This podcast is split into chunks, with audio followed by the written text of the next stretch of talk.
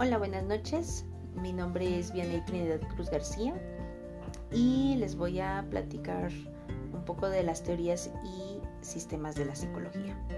Vamos a empezar con el idealismo, la cual responde a una teoría filosófica. Sus principales representantes son Platón, de origen aristocrático, y fue el primero en usar el término de idea. René Descartes dividió el término de idea en tres categorías. La primera, experiencia sensible, segunda, ideas artificiales y tercera, ideas naturales o innatas. Debnis definió el término idea haciendo referencia a la filosofía platónica.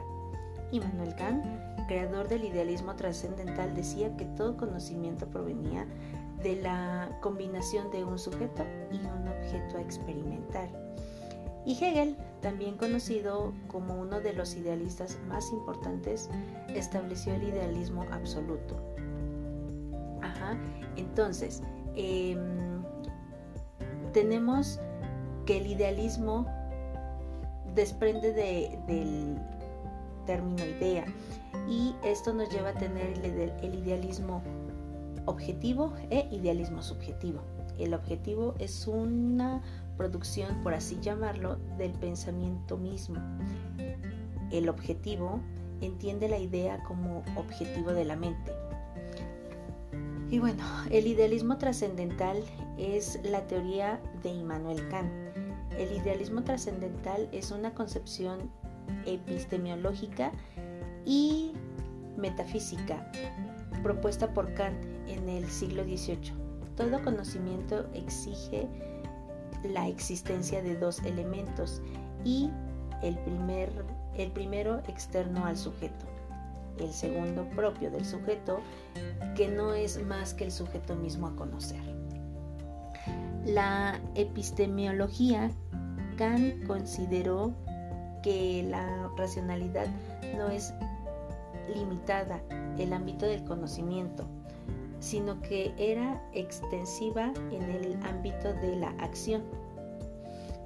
La, bueno, vamos a pasar a los filósofos de la antigüedad y vamos a empezar también a hablar del escepticismo. Y en este caso fueron Pirrón, Delis y Sexto Empírico quienes lo fundaron.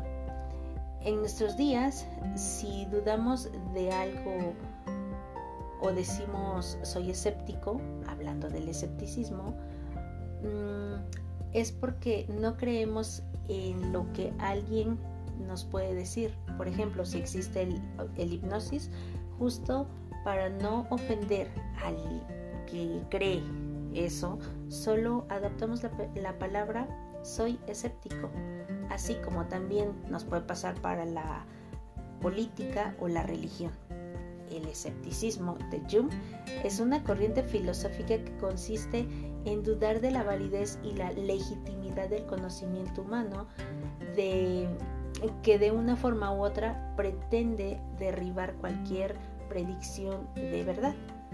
El escepticismo puede entenderse así como una teoría filosófica, pero también como una actividad vital que coincide en desenfocar de toda verdad. Por otro lado, el empirismo es una teoría filosófica y define que el origen del conocimiento humano es solo la experiencia. Por otro lado, se divide en dos principios. El hombre no puede acceder a la verdad absoluta y dos, expresa que toda verdad debe quedar puesta a prueba. Entonces, ¿quiénes fueron los exponentes o representantes, John Locke, él define todo objeto de percepción, entendimiento o pensamiento.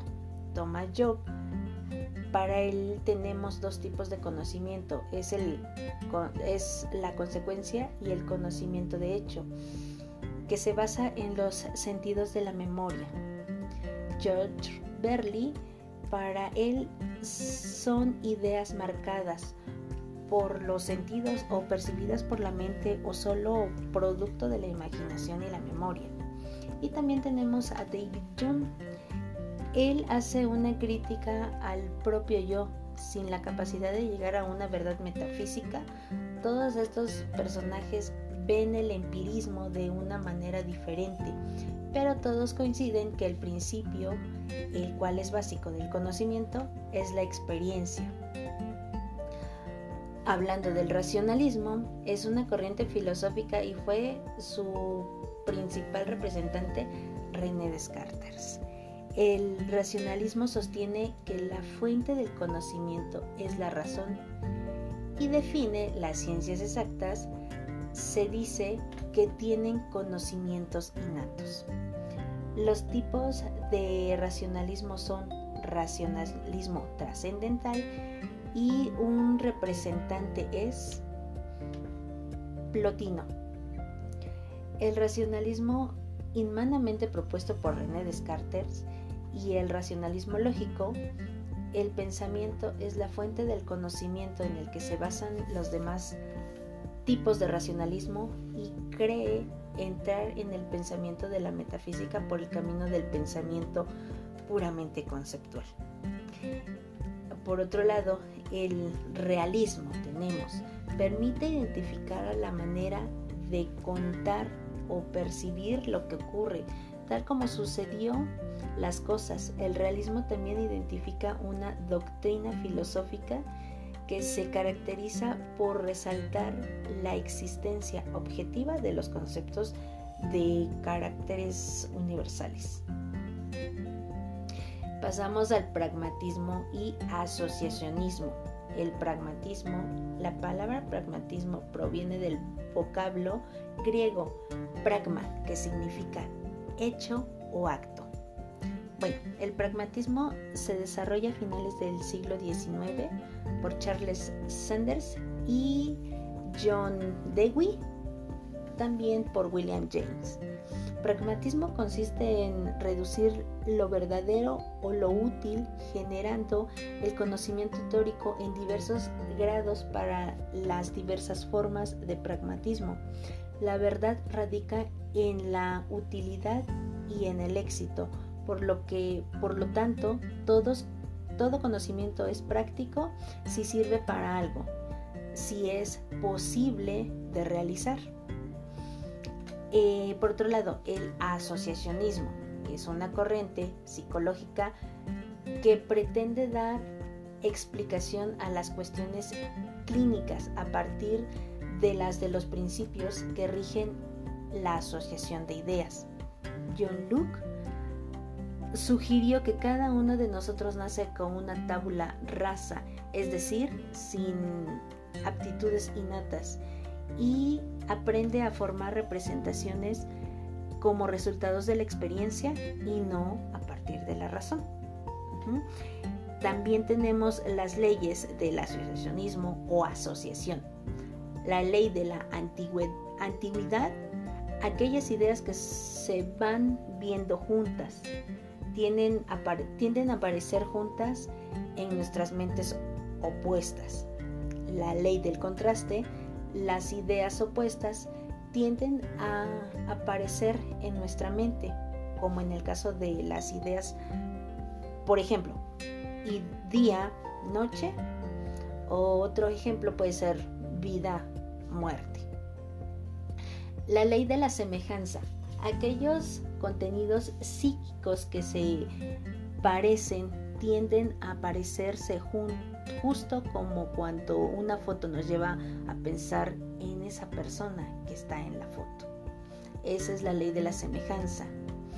Y pues bueno, vamos por último, bueno, no último, con, la, con el funcionalismo y el estructuralismo. Mm, teoría funcionalista propone que la sociedad supone de mecanismos propios capaces de regular los conflictos y las irregularidades, así como las normas que determina el código de conducta de los individuos, los cuales varían con función a los medios existen y esto es lo que rige el equilibrio social. El estructuralismo es un enfoque teórico y metodológico plantea que en todo sistema sociocultural existe una serie de formas y estructuras de una organización que condicionan o determinan todo lo que ocurre dentro de un dicho sistema. La introspección se entiende como la capacidad que tenemos para observar, analizar y reflexionar sobre nuestros pensamientos, sentimientos, acciones y decisiones. Vamos a poner un ejemplo en la introspección.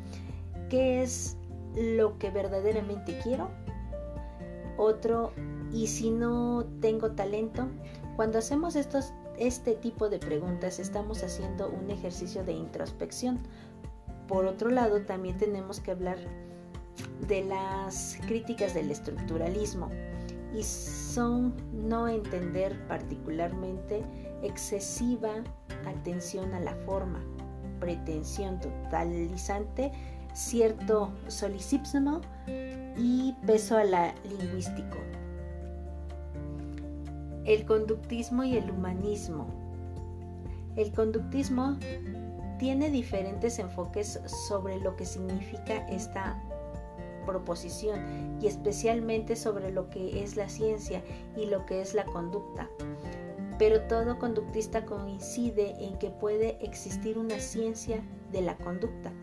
Muchos agregan que la, que la ciencia es la conducta, debe ser la psicología.